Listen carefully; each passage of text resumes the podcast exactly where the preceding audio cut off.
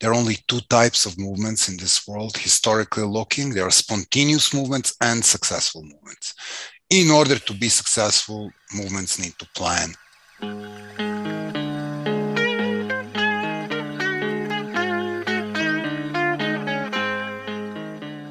Welcome to a new episode of What is to be Done. In our show, we talk about political strategy and how to win. We are uh, Valentin and Inken, and as you can tell from our accents, we're both activists from Germany. And we use this podcast to discuss the pressing strategic questions in German movements.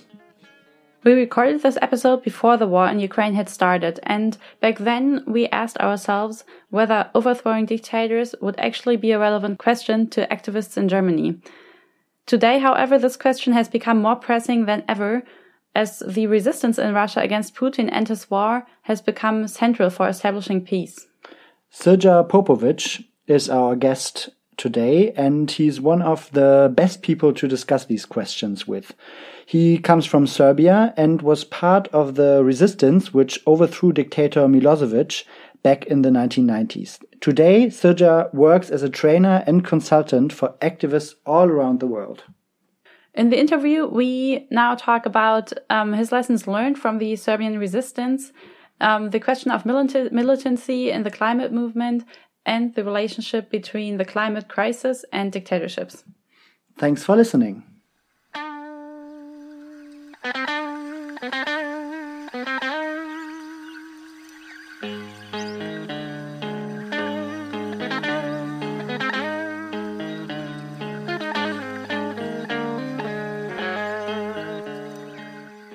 Hey, Srdja, very nice to have you on our show. Hello, hello. Great to be on your show. Greetings from sunny Colorado mountains. Hi. Very nice. That's that, that's very nice to hear in cold Berlin, in cold Germany. Yeah, let's just start right into the interview. How did you start thinking about the question of nonviolent strategic activism? Well, I wasn't thinking I was doing it. Uh, first of all, let me give you a little bit of a background. I was a student in Belgrade University in uh, early 90s when a pretty bad guy named Slobodan Milosevic came to power. And within the range of few years, my world has fell apart. And not only mine, the country fell apart, part economy fell apart, the generation fell apart, perspectives fell apart. We ended up in a crazy nationalism uh, led by three irresponsible national leaders one from Serbia, one from Bosnia, one from Croatia, who wanted to be a little dictators in their own yard. So while you guys were tearing the Berlin Wall down, uh, we were figuring out how to build more walls and more fences. And of course, we did it uh, through the four civil wars. Uh, so, without further ado, you had two choices when faced with that. And I'm sure that this is a very similar thing that you're experiencing in your generation when it comes to climate change. When the things go south, or from bad to worse, the young person has two choices. You can fight or you can flee. So we decided to stay and fight, build up the movement in early 90s, uh, build that movement and learn through the mistakes. It was a long struggle through mid and late 90s, 998, we formed a movement called Otpor, which is the Serbian word for resistance, uh, which grew from 11 people to around 20,000 daily active people in 2000 and was capable to exercise a strategy. Strategy was basically unite the opposition, control the ballot boxes, get as many as possible young people involved in both activism and voting, and then make sure that when Milosevic loses elections and says that he didn't lost elections, country goes to general strike and persuade him to succeed. That sounds very impressive, and uh, I saw on your on your on your website, on Canvas's website, that you had, you have advised uh, activists in more than fifty countries. If you are now looking back at all this movement building work that you have done, what would you say? What are the most important lessons that you uh, have learned? Uh, movements are different and uh, situations are different and goals are different and scale is different. Sometimes you're working with the people who are trying to defend a piece of forest. Sometimes you're working with the people who are trying to overthrow oppressive government. Sometimes you're working with people who are addressing the systemic racism. Uh, whatever the scale or the nature or the environment is the principles of success of these movements are all the same in order to succeed, movements need to have vision and unity. And that means that they need to know where they are going instead of just saying, oh, we are anti fossil fuel. Uh, second part of this unity means that movements need to figure out that the way that the success is built is through numbers. And most of the numbers on whatever given issue in the world you're looking at are in the middle of the political and social spectrum. So not too many people are too religious or too atheistic, not too many people are too much pro this or too much pro that. Most of the people are in the middle. So how to move your struggle in the middle, how to tackle the things that people can touch and feel and how to mobilize these people towards the movement is the most important part of this. Uh, second, very important principle is the principle of planning. There are only two types of movements in this world, historically looking. There are spontaneous movements and successful movements. In order to be successful, movements need to plan things. They need to plan their general strategy. They need to plan the institutions they target which we call pillars of support and how to pull these pillars. And then they need to plan individual campaigns for each of these pillars or each of their goals. And then they need to plan the tactics. Too often, movements get it upside down they get involved in tactics before they are building the strategy. And then when you talk to them, you have this marvelous answer Oh, we don't have time for planning. We're too busy doing it. And uh, this is a really important uh, issue, and this is really important point.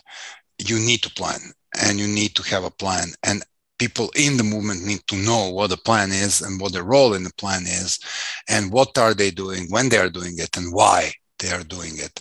The more they know, the more they can contribute. Last but not of least importance, history teaches us that uh, non-violent movements are twice more likely to succeed than the violent movements. So not only that non-violence is morally superior to the violence, it is also a grand lesson in history that one single act of violence can diminish the numbers and the reputation of your movement and justify your opponent's oppression against it. So yes, vision and unity, planning and strategy, and nonviolent discipline are these three things which you can distill, which connects all the successful movements, large and small, worldwide. Just for our listeners who maybe are not so haven't uh, kind of read any of of your books or um, haven't been on the website, maybe you can um, you mentioned the pillars of support that you need to analyze and then develop tactics to attack. Maybe you can uh, just line out uh, for for like a short moment um, what these pillars of, of support are and what their function is. Well, whether you're looking at the Canvasopedia website, which has a lot of free stuff on it, whether you buy the book, which is called The Blueprint for Revolution, but some, for some weird uh, reasons, it was uh, uh published under name Protest in Germany. Uh, it has not much to do with protest, but you know, publisher thought it was a good idea. Uh, you will figure out the structure of this thinking. Uh, this theory of change uh, starts with an idea that uh, if people do not obey, rulers cannot rule, and if the people demand change, the status quo is unsustainable. And then the second part of it comes that yes, people hold power, but the power is exercised. It is happening through institutions and organizations. And mapping these institutions and organizations along the way is what you call the pillars of support. So imagine the building, and this building is standing on the on the different walls. But in order to you know bring this building down, bring the, bring the building of oppression down, bring the building of what Obama called the tyranny of oil down, you're not tearing the building down. You're looking at the most important pillars of the building. So, what may be the most important institutions that are connected to the change that you want to achieve? How to identify these institutions, how to rank them in terms of which institutions are more accessible to you. E.g., you fight for democracy, you would normally start with a group of urban, educated, students that are looking outwards and then you will spread this towards their parents and then from cities to villages and things of that kind. So which pillars are more accessible and which pillars are more important? That gives you a very good answer to the question what your strategy may be. Your strategy may be the shortest causal chain between you and swaying most important pillars. How do you do it is swaying the pillars which are more accessible first. So it also gives you a timeline or what we call the order of battle. Yes, we need to tackle the question of climate change in Germany, but we will start with the three most polluting mines in the country mm-hmm. 1st mm-hmm. So it's like, you know, it's like I'm not I'm not saying this should be your strategy. I'm just telling you how the structural thinking gets you to it. And yes, uh, we need to persuade the majority of people in this country that the climate change is imminent and terminal and it's impacting all of us. But instead of start, starting with climate change deniers who are reading QAnon crap, we'll start with the people who are already aware of it. We'll take a look at the strongholds. We'll take a look at how to mobilize the younger generation, which is obviously more environmentally concerned. Then we will you know turn our gaze to businesses and figure out that for example green economies are now employing, even in the United States, far more people than the fossil fuel economies. So, in order to persuade the people for whom the climate change is some intangible conspiracy, you start talking about jobs, you start talking about income, you start talking about economy of climate change and how you can shift this towards the greener world, how it actually pays off.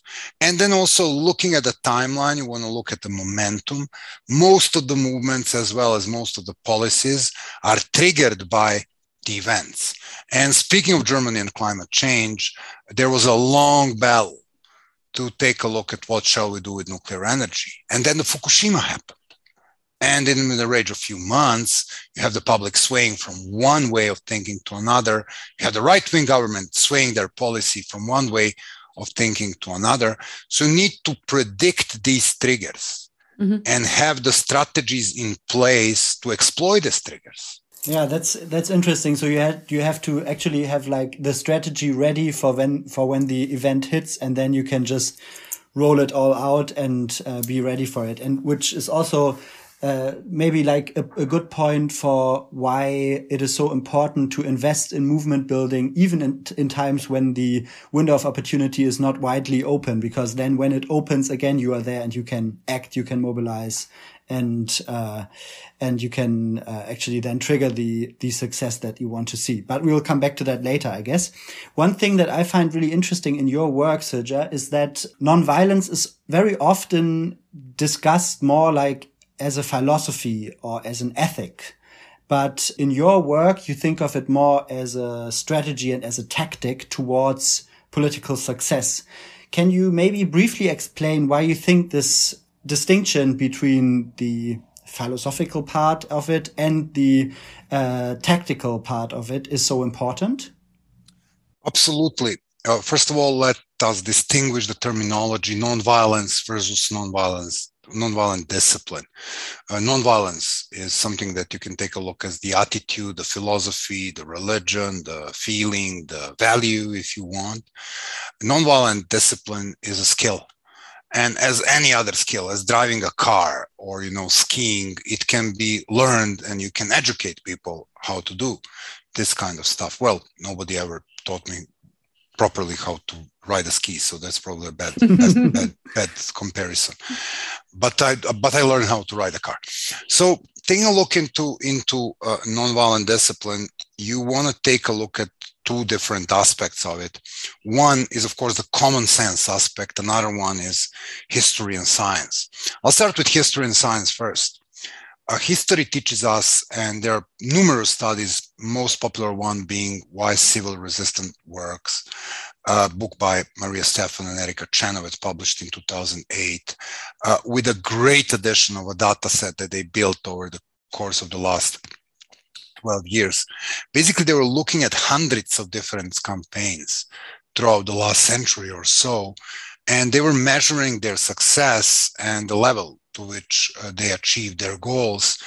And they were comparing this to whether the struggle was predominantly violent or predominantly nonviolent, or it was a nonviolent struggle with a violent flank, if you want. So, you know, it's like you have this sabotage ideas in the South African movement against apartheid, which is why Nelson Mandela sat on a Robben Island for so long. uh, they uh, uh taking a look at the data set of over i think now it's 450 campaigns I, I didn't check lately but it was over 400 they gave you the clear proof that the nonviolent campaigns are twice more likely to succeed than the violent campaigns. Why so? Because that for the change in the community especially the long-term change in community you need certain level of participation. And there is a direct connection between number of the people participating in a certain campaign and the possibility of this campaign to succeed. So more the more the people participate in the campaign and they were looking at different numbers. Some societies it's 3% some societies it's 8% but let's say up to 10% you need a, up to 8% of the daily active people in a certain community in order to achieve this threshold of 50%. So basically, to get out of the numbers, the study teaches us that nonviolence is more effective than violence. A, twice more effective. B, it is because the people are more likely to participate in campaigns which don't involve throwing stones at the police burning cars, destroying property, or throwing molotovs, and that's just the common sense. And then, second, also the type of the people you can recruit for a nonviolent campaign, which involves, you know, banging pots and pans from the windows, or you know, writing a petition or boycotting a certain company because of its policies, that can involve a variety and diversity of different people uh, whether by age, by education, by income, by race, by ethnicity, by religion, as opposed to the guerrilla movement, where you're actually limited to this very small portion of society which is ready to, you know, kill and die for what they believe for, has some kind of military training, is ready to camp in the woods. So basically, your recruitment base is far, is far wider, which leads you to the wider participation. What I gathered is so you of look at the there's a philosophical philosophical uh, level of non-violence, but there are also the tactics that you need the numbers, and you don't get the numbers if you're more violent or if you kind of escalate the action level, because then people not not everybody can come, elderly people can come, people that may be disabled can come. So that's kind of the the tactical level. If I like press it down to a very, very like short sentence. That's kind of also the tactical level about it. Yeah. However, like we, we, we already said that um, in the climate movement in Germany currently there is a discussion about escalation. And I think it's mainly because uh, kind of Fridays for Future had these mass um, organizations. And then there was this mass demonstration um, to which 1.4 million people came all over Germany. It was the largest demonstration that ever happened in Germany. And then nothing happened. So politics just didn't meet the demands and they stayed way behind even what everybody thought was possible in the movement. And despite the numbers. And despite the numbers of people. And so naturally now people are thinking, what else are we supposed to do? And maybe escalation would be a good idea because then we make the kind of pressing situation of the climate crisis more clear to more people. And what would you say what the, what what should the what should the movement do or what can you do if you're at the peak of the movement but then politics don't meet the demands? Contemporary movements are very different animals than the movements in the past where you had a central group that has a demand and is capable to mobilize the larger portions of society mostly by making coalitions with like-minded group and then expanding these coalitions across the board. You want to take a look at the workers' rights, suffragette movement, racial inequality movement, all this kind of, of movements, LGBTQ movement. All these movements were built in a very traditional way. Group, organization, coalition strategy, spreading coalition, and then taking a look at the institutions where protesting institutions or lobbying institutions or going for elections and conquering the institutions from inside. It's a very, uh, uh, very 20th century model, if you want, of political movements. 21st century model takes a look at a very dispersed, uh, uh, a very spread, very fastly spread social movements we can discuss how big role the social media had in it, positive and negative. But basically, the movements of 2020s are the movements that are built around the triggers. Mostly, if you take a look at BLM, it's a great example of how one viral video can spark a nationwide movement. And only then organizations cope with it. So it's a very different outbreak philosophy. Because they are not run by organizations, these movements are very fast to spread and very fast to bring people from different walks of life. Also that it gives which is very important the big ownership over movement to the local groups. So fff is a great example where people are encouraged to act locally. They're encouraged to join the thing locally. And not too many things there is no uh, powerful Cominterna type of central committee where everything is decided and then exercised top bottom so these are the good news. The bad news that uh, in this type of decentralized movement, it's very difficult to build a common strategy and it's very difficult to build a small victory path to it because successful movements depend on small victories. And because successful movements need to understand the small victories, and because the su- successful movements need to celebrate the small victories. So the way your question was structured was oh, we brought 1 million people on the street and we didn't achieve it, so what? Well, what about having Greens in the government after having years of right wing government with AFD growing a few years ago? Are you aware of how much you achieved? What about having the worldwide movement, uh, which is making high school kids leaving high schools on Fridays? What was there five years ago? Nothing. There were bulk of outdated international organizational giants. But instead of that, no foot on the ground. So there are amazing things this movement achieved, and there are also battles that it lost. I think um, one thought that uh, came to my mind when you were talking is that um, the the struggle against climate change is actually a little bit different from earlier social movements where it was a lot easier to celebrate small victories because because you you knew were you were uh, like marching in the right direction. And inch by inch you could get like uh, the women's right to vote or worker protection or the 8 hours day or all these like reforms that uh, improved the lives of people bit by bit but with climate change, you know, if if you have the Greens in, par in Parliament or in the um, uh, or in government, but the policies that they um, that they decide are not enough to bring Germany on the path for one point degree, uh, one point five degrees, then it's still shit because like climate change gets worse every day. So how would you respond to that? How can you uh, uphold this mindset of celebrating small victories when at the same time the crisis is escalating instead of like being beaten. Yeah, but I mean, it's like that thing is like uh, you are doing something and you are not doing enough. But you can also take a look at who else is doing nothing and how to impact those who are doing nothing. And that brings these two worlds very close.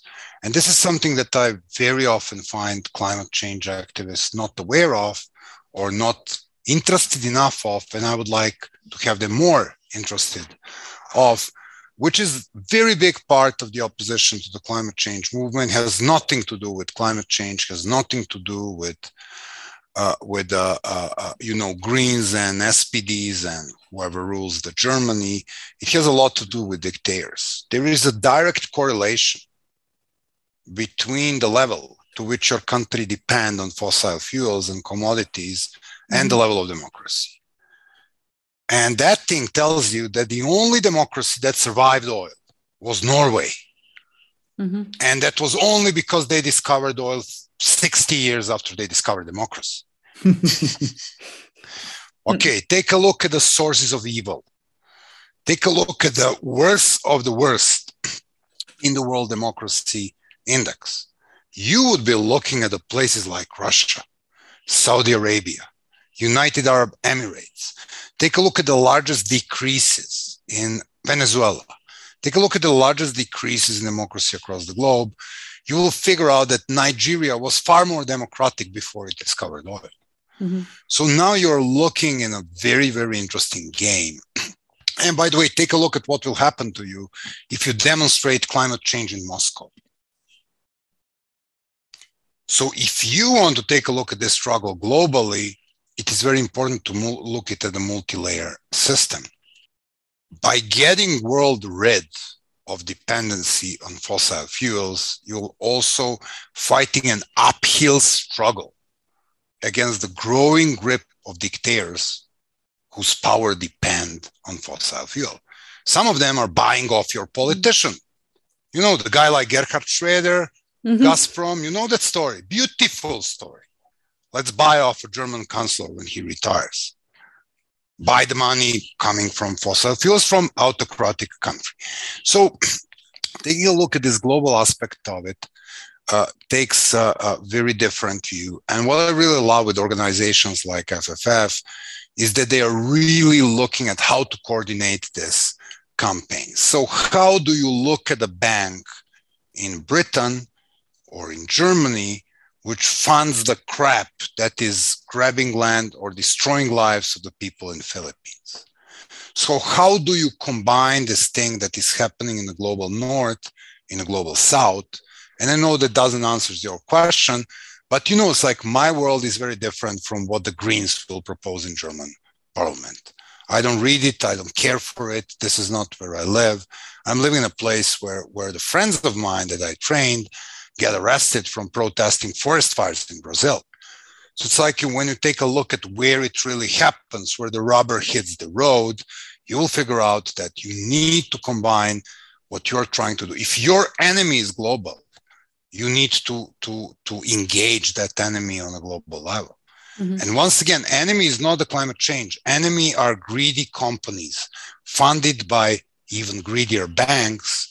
Then the companies and banks put the pocket, put in their pocket the politicians, and then they go to the bad were dictators in the globe because this is where the real rubber hits mm-hmm. the road. So taking a look at how you take on these things and uh, FFF, for example, had several very effective campaigns which were targeting the financial institutions in the north that are funding crap in the global south.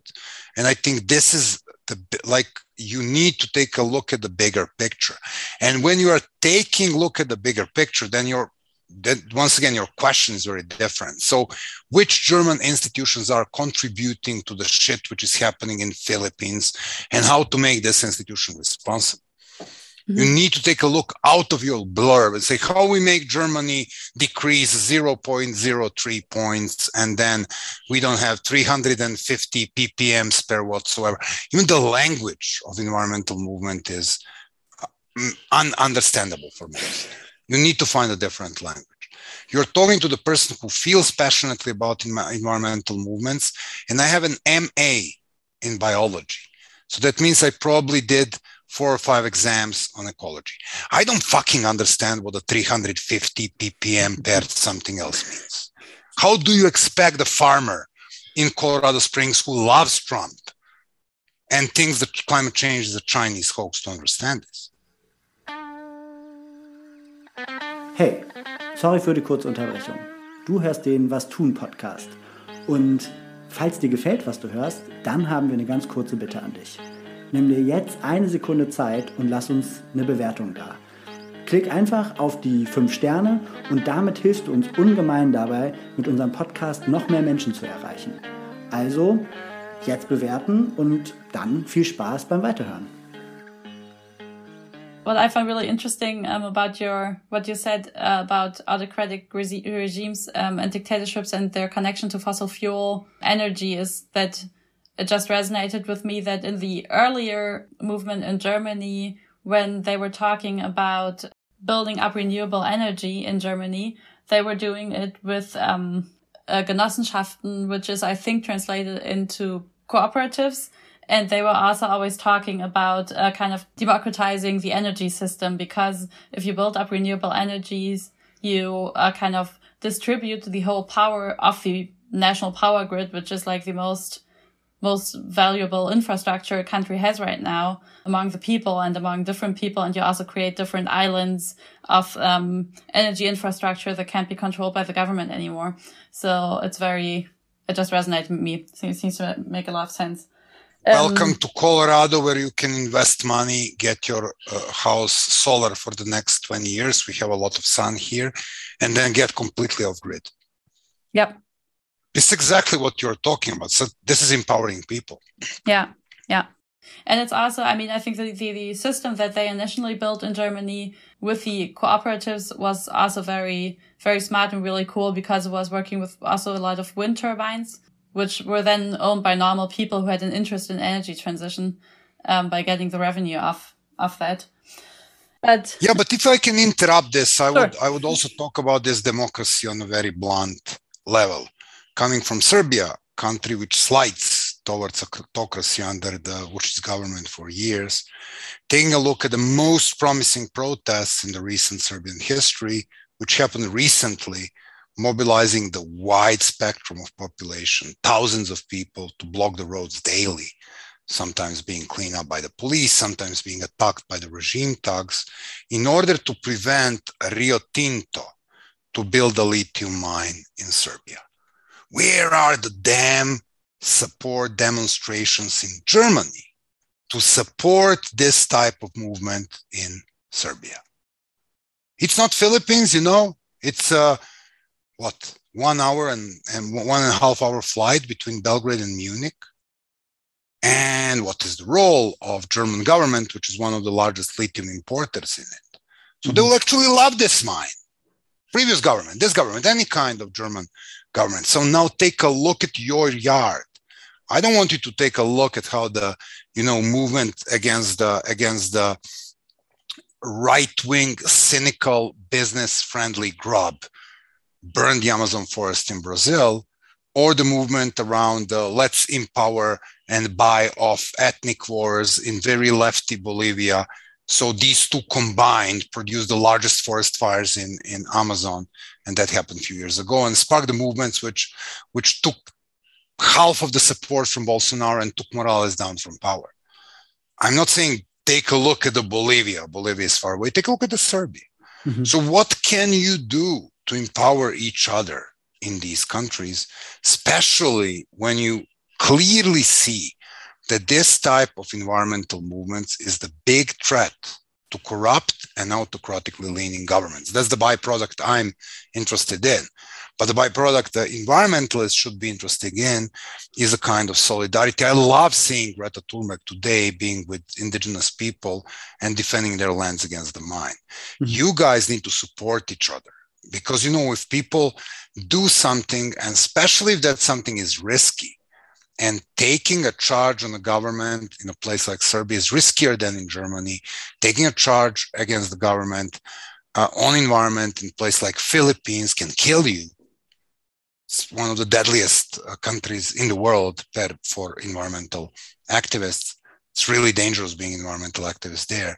So what can you do to use the power you have and the fact you have representation in the parliament, you have representation in the government, and you have re- representation in a European parliament, how you can shake the institutions you already can influence to support this movements rather than thinking, oh, the policies of Greens in Germany. It's this like I'm looking into my own house and I'm gonna be a shit what is happening elsewhere.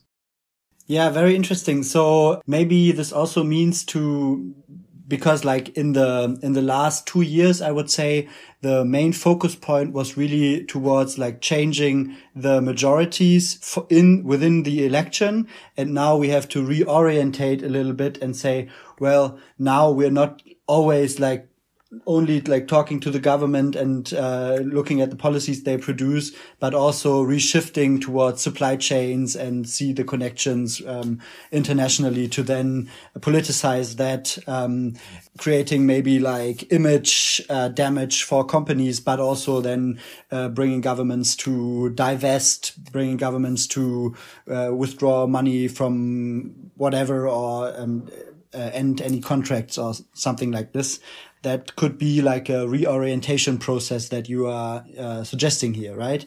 But one one argument or one one thesis uh, from your book that I found very interesting, it which is also a little bit tied into uh, the conversation that we are having right now, is the question that the question of like movements collapsing at their greatest peak. You said that, um, or you're writing in your book that the majority of movement collapses when they're actually very strong.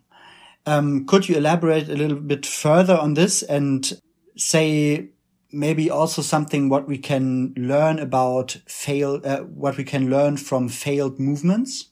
Well, I mean, the, the basically the movements fail for different reasons, and some of them fail in the launching phase, some of them fail in engagement phase, some of them just take the wrong strategies. But uh, surprisingly, historically, most of the movements uh, are capable of mobilizing large numbers.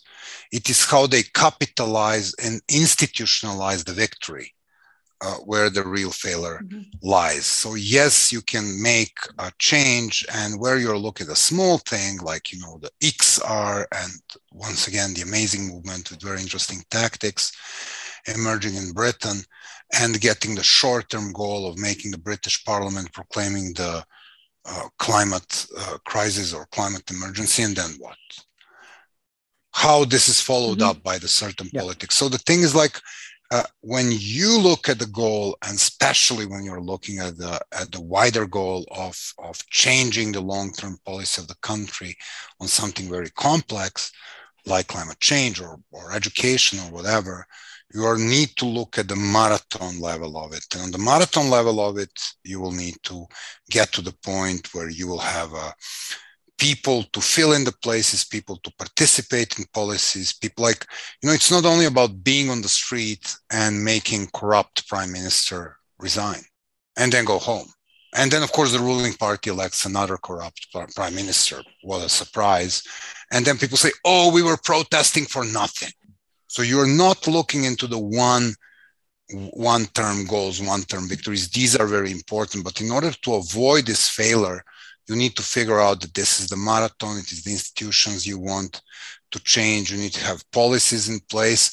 Great if you have the white coalition with the bulk of people. Environmental movement is, is a great family of amazing people with amazing skills from protesting and campaigning to coming out with policy, being in a happy marriage with a lot of scientists, being in a happy marriage, and that marriage needs to be stronger and happier with the green leaning companies, there's this uh, pretty puritanistic approach that, you know, it's a big business and we are kind of too lefty to be in a bed with a big business, but your goals are aligned with the green business. You will need to cooperate with a green business.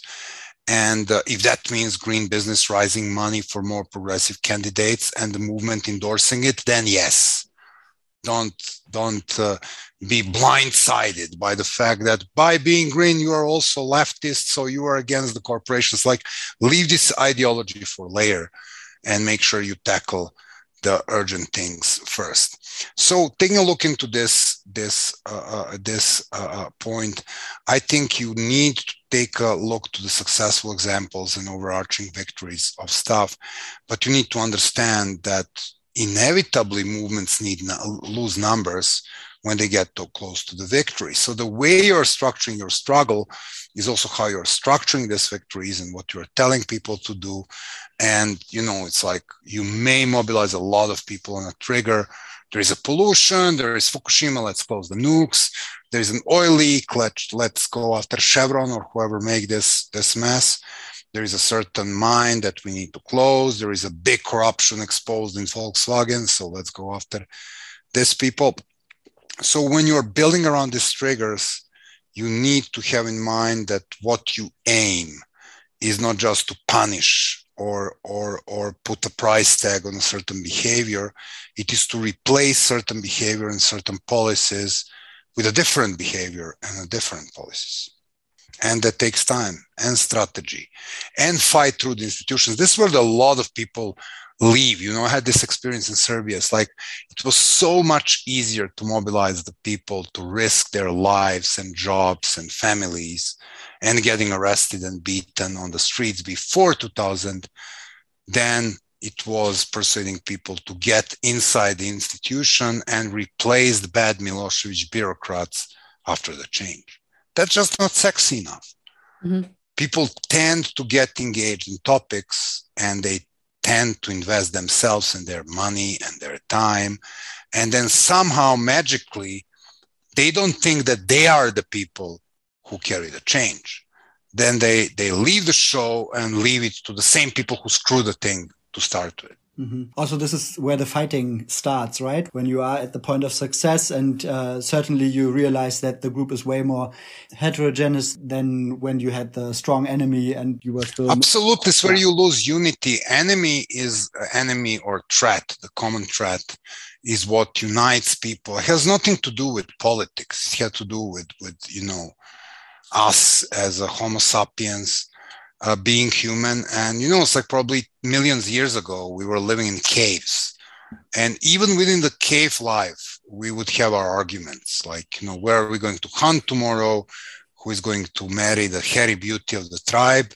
Or whatever were the were our struggles. But then immediately there is a bear in front of the cave. So we figure out how to cooperate till we get rid of bear. And once the bear is out, we can continue fighting again. So having the powerful enemy, and especially in the world of where the, your enemy is a tangible bad guy, is an evil, corrupt official. It's a powerful autocratic government, or it's a large, ugly, corrupt uh, uh, uh the the like you know corporation like Nestle selling their shit from their milk formula in order to increase the profit. When you have an enemy like this, it's really easy, to unify the, the left wing environmental uh, uh, uh, uh, ex- extremists with the people preaching equality and health for children in the, in the right wing churches. So you can create a really wide coalition and actually, the more your enemy escalates, the more he's likely to boost this unity. The more he starts labeling you as a traitor, the more he starts arresting people, the more he starts mm-hmm. denying funds, the more your opponent is helping your unity by arresting 2.5 thousand people in a final campaign in Serbia. 700 of them were arrested in the high schools. So Milosevic was sending police to high schools to arrest high school kids because they were wearing the movement's t-shirt. How do you think it impacted our membership? It, it quadruplied our membership.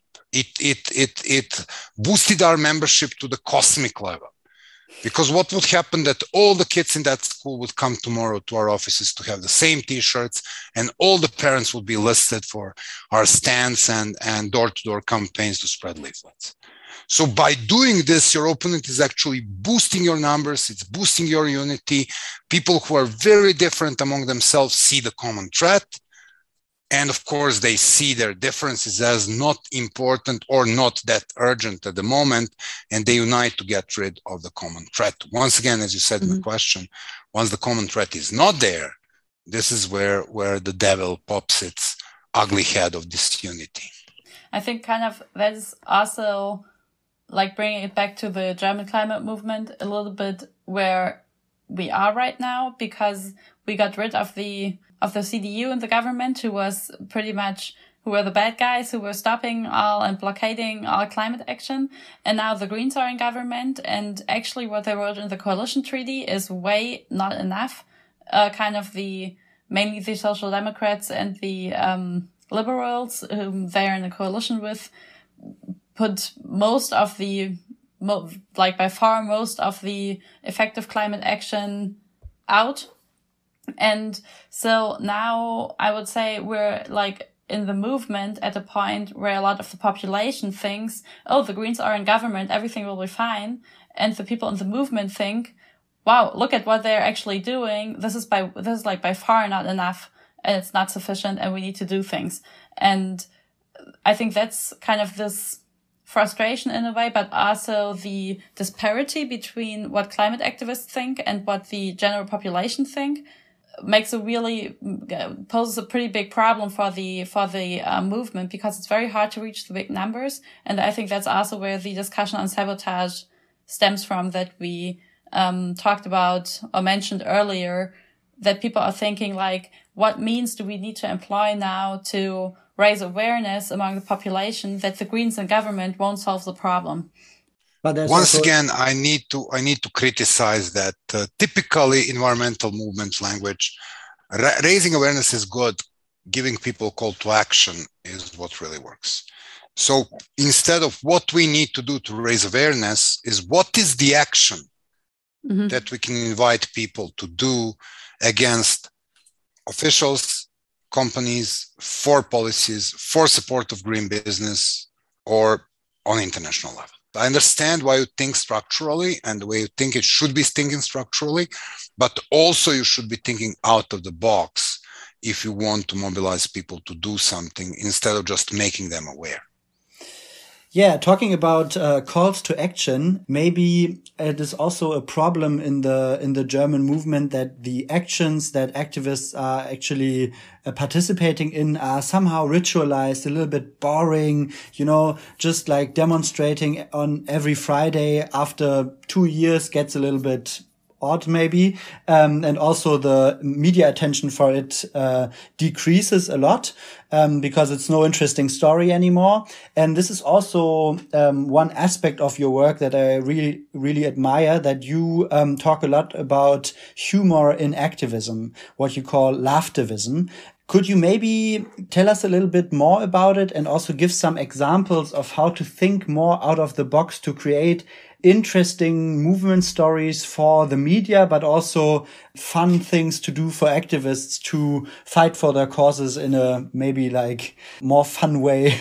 well, first of all, it's uh, it's uh, it's uh, it started as something we were doing in Serbia, and then started figuring out that actually movement and specifically the concept that we call dilemma actions is very successful and it works worldwide. A little research we've done last year as a part of our of our global medal award for democracy and we did 40 cases in a small book called pranksters versus autocrats why dilemma actions advance nonviolent activism the book i co-wrote with a with a, one of the world's largest experts on satire and then comedy shows, Sophia McClennen of Penn State University. And now we are expanding it with the with the work research work of people from UVA and Canvas, and we are around 200 cases now. Uh, we are looking at the cases where dilemma and humor were were facing the the change, and we figure out that uh, it has outsized effect on so many different uh, aspects of the movement. First, using dilemma actions and humor uh, is more likely to draw more members to your movement. It's more likely to be replicated because people really like it, especially if they can get away with it. It's more likely to gain international media attention if you do a protest in a small place in Russia and 50 people come in and then the police come and cleans them out maybe somebody will tape it on a on a camera people will share it on twitter and that's the end. If however you make a toy protest in russia which happened in 2012 and then everybody is there taping and then you the kremlin sees it and sees it as a threat because it's non-threatening with a little toys carrying transparency for free and fair elections. And uh, but you know you have this dilemma whether you leave this go but too many people have seen it so they will start replicating it and we'll have a little pandemic of the toy protests and or you want to crush it and you know basically get into the history as the person who banned toy protest which happened and then you order for toy protest to be banned and then this shit ended up on a cover page of a three large mainstream European newspapers, one of which is Guardian. Then you look at the effect of the creativity and a dilemma situation. So, taking a look at how you strategically plan your tactics, how you put your opponent in dilemma, a large chunk of this is environment. Huge chunk of this research is how stunts were used in the environmental movements. One of my favorite things was was the group called Yes Men, in in they do a lot of these what we call the stunt statements so what mm-hmm. they will do there was this big volkswagen scandal uh, where they were lying about the emissions and they didn't really want to apologize and what the fuck they will do where they will pull the cars where they will give people money back all of this thing a few years ago and here comes this small collective from new york uh, run by a friend of mine amazing guy uh, that came out with a fake press release. So here are the yes men, but they look like Volkswagen. and they're sending everybody a press release from a Volkswagen's email address saying how deeply concerned Volkswagen is for this crisis and how deeply the leadership of Volkswagen apologizes to this crisis. And now, if you are a leadership of Volkswagen and you're looking this thing trending in the media, the thing that you never sent and never signed but cannot deny, what the heck will you do? A, you can come out and say, oh, this is fake. In fact, we do not apologize. Or you can apologize and grant this small group of creative pranksters the victory. So, this is where we are talking about the use of dilemma and use of humor. It's not only mocking your opponent, mocking your opponent, it's only one part of it, but strategically putting your opponent in a dilemma framework where if they react, they look stupid. If they don't, they look weak. So this is really interesting aspect. And once again, uh, Pranksters versus Autocrats. If you speak English, it's free of charge on Amazon. You can download it as a free ebook. And it gives all of these anecdotes and stories about how laughtivism and dilemma actions were used. And it has 40 different cases, and six or seven of them are related to environment. Mm-hmm. And there is a growing cluster we are looking at, at how these stunts are used in, in, uh, in environmental struggle. But how do you draft a dilemma action? I mean, I think the, the example you um, posed with the press release is kind of make makes a lot of sense to me and I kind of can imagine how it works, but how do you how do you find you need to you need to spend some 40 minutes reading the book because it has a detailed blueprint blueprint okay. for how you design dilemma action. Actually you don't start with designing dilemma action. You're looking at the something in the world of dilemma action which is called a widely held belief so okay widely held belief is people should be free to meet in public but because the law in belarus is preventing them from meeting in public uh, more than five of them are considered to be the political rally and needs to be reported to the police, then the police, the people in Belarus will bring six, seven, eight, nine, a little bit more than five people coming on the central square of Belarus and do something ridiculous. Like they would be going around and reading loud the Belarusian constitution.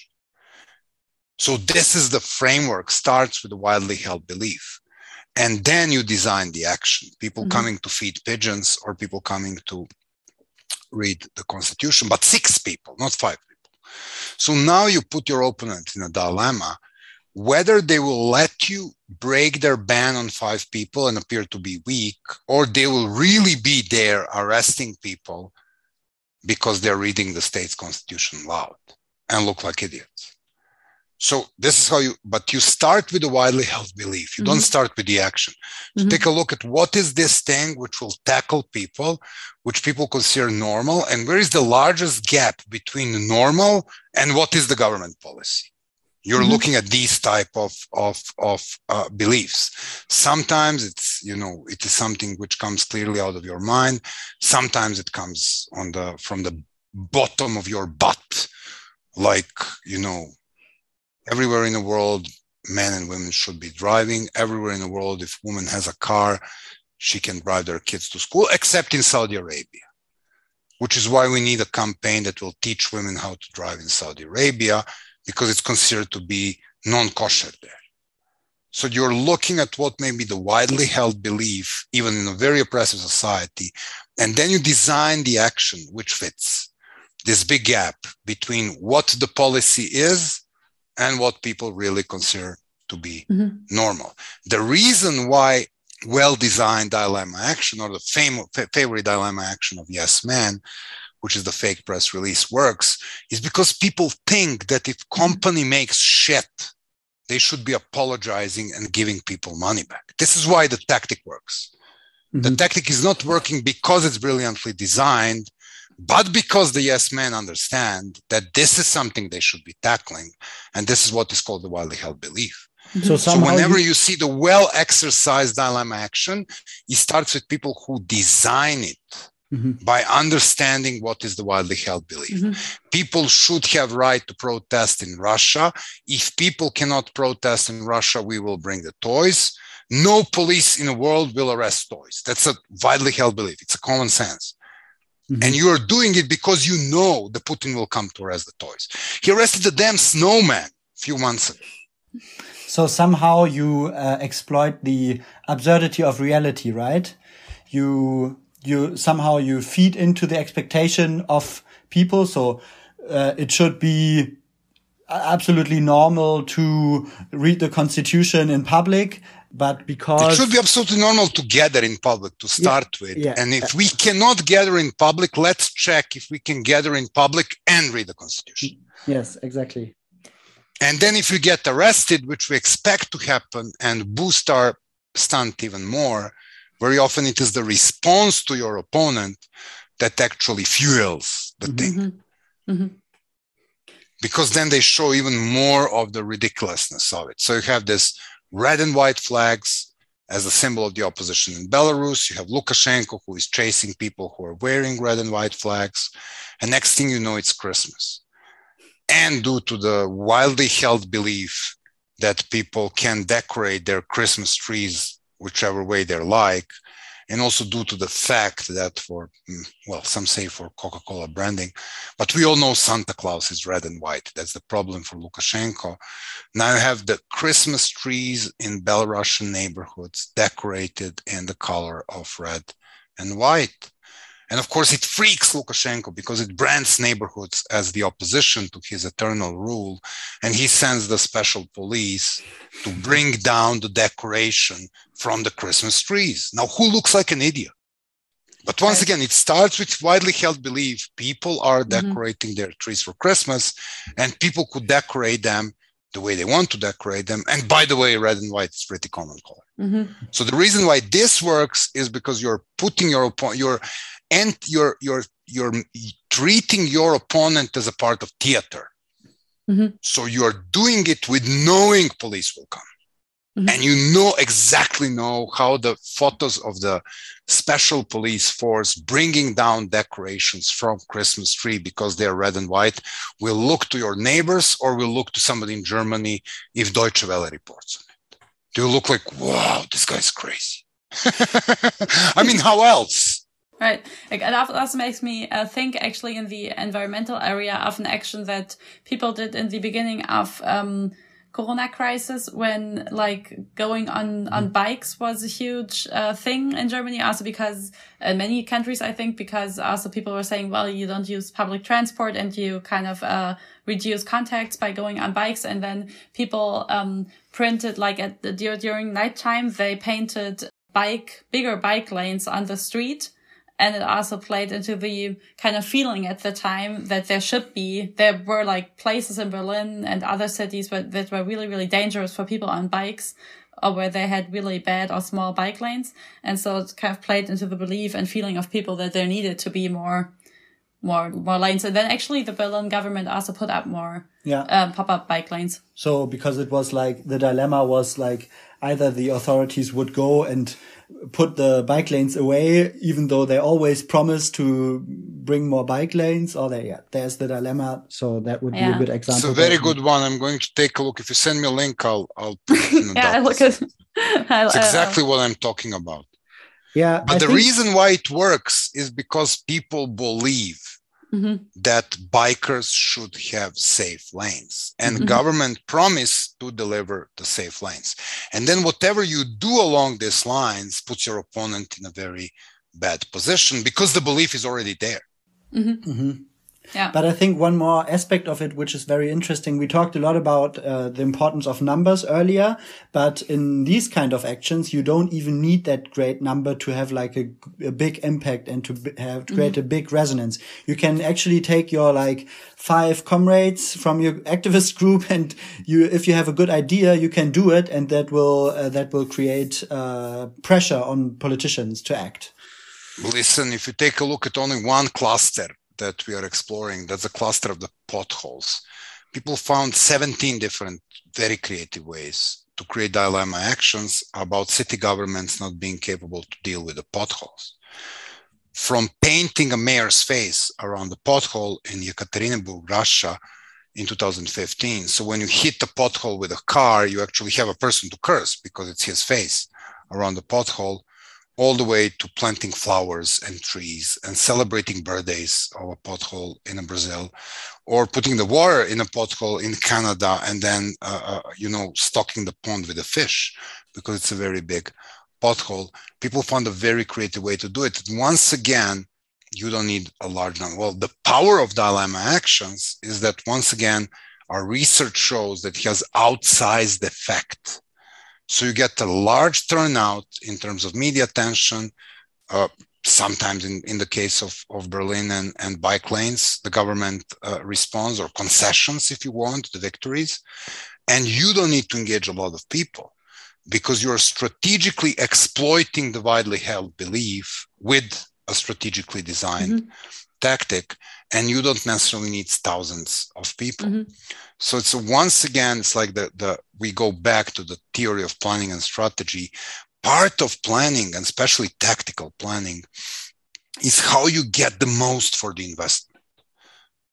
If you want a march of 10,000 people which lasts for 2 hours you calculate it and break it down and say this is 10,000 people times 2 hours at 20,000 working hours probably 5,000 working hours more in preparing this show, printing posters, leaflets, Facebook events, whatever we advertise it. Then we need to invest some money in it because for 20,000 people, we need transparency and loudspeakers and t-shirts. Like you make this cost assessment. When you take a look at this cost before you get engaged in another march, you just ask yourself, okay, if I have everything to all of this to invest, what else can I achieve with this type of investment? Mm-hmm. And this is where the real creative thinking on tactics begins. Figuring out that tactics have cost and effect. And what you really want when you're strategically planning tactics is to maximize the effect and minimize the cost mm-hmm. where the cost is number of people or their or the time they spend or this is the cost of money and this is exactly what we are talking about. You know, advertising against the mayor in the newspaper would cost million times more and produce far less effect than painting the face of a mayor around 30 potholes, which mm-hmm. probably costs, I don't know, what, like three of us can fundraise for this. All we need is somebody who really know how to do it. I don't know mm-hmm. how to draw. It's like when you take a look at the investment and paint, and speed of action and the way it can spread over social media is something that five people can exercise swiftly. Srdja, in our talk in the interview, we had a lot of very hands-on examples, strategies, tactics that can really be applied in uh, activists' lives um, day to day, I think. And we also already mentioned the website of Canvas. All the listeners can download lots of material online, but as I know that Canvas is also providing actual training to activists, I uh, thought it might be interesting to ask you whether and if yes, how activists who listen to the podcast um, and got interested in maybe getting a training can get into touch and um, learn from you also very practically. Yeah, we do a lot of different stuff for various activists. We have uh, workshops and presentations and free educational videos. We have different kind of educational tools. Uh, we do a lot of things in person. We do a lot of things over Zoom. Uh, there is a detailed curriculum of uh, different topics which you can find on our website. Uh, the best way to contact us is once again through the website uh, there is a special page where you can kind of write a request and things of that kind. Basically, we we work a lot with uh, with the different groups. We are very small, so our our resources are pretty stretched. But uh, uh don't hesitate to contact us if you think we can help.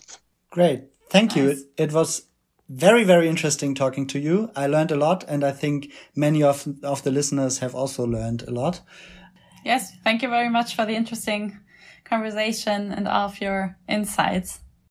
Thank you. Keep up the good work. And sorry if I sound like I'm criticizing it. Uh, I'm your work. I was. It was more like you know trying to to to help you, and because I'm I'm I'm you know spending a lot of time working with people, I learned that sometimes uh, they may feel unpleasant, where you tell them where their failures are, but it's actually the most useful part of the conversation mm-hmm. very yeah, often. Definitely. Yep. So sorry if I sounded critical. Uh, once again, just to to stray that point, I strongly admire what the environmental movement and specifically what the environmental movement in Germany is doing. So just don't get me wrong. Thank you. That's very, very nice to hear. And I think a lot of the listeners will also be very happy to hear that.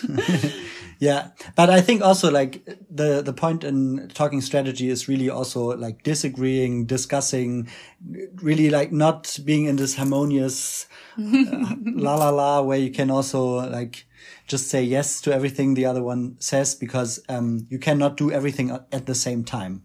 And That's, yeah. That's, That's the hard choices you have to make. Yes. Okay. Have Bye. a great day. You Thank too. you. Bye, you too. Bye. Bye bye.